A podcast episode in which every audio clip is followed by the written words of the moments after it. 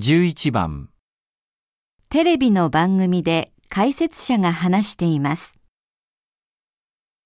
えー、交通事故を起こした人は頭がカーッとなってしまって正しい判断もつかなくなり猛スピードで逃げたり相手と口論したりしがちなんですがこれでは自分を不利にするだけで何の助けにもなりませんですから不利にならないように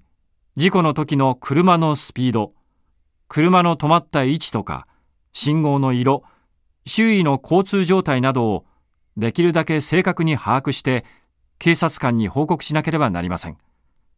えー、処分を恐れるあまり、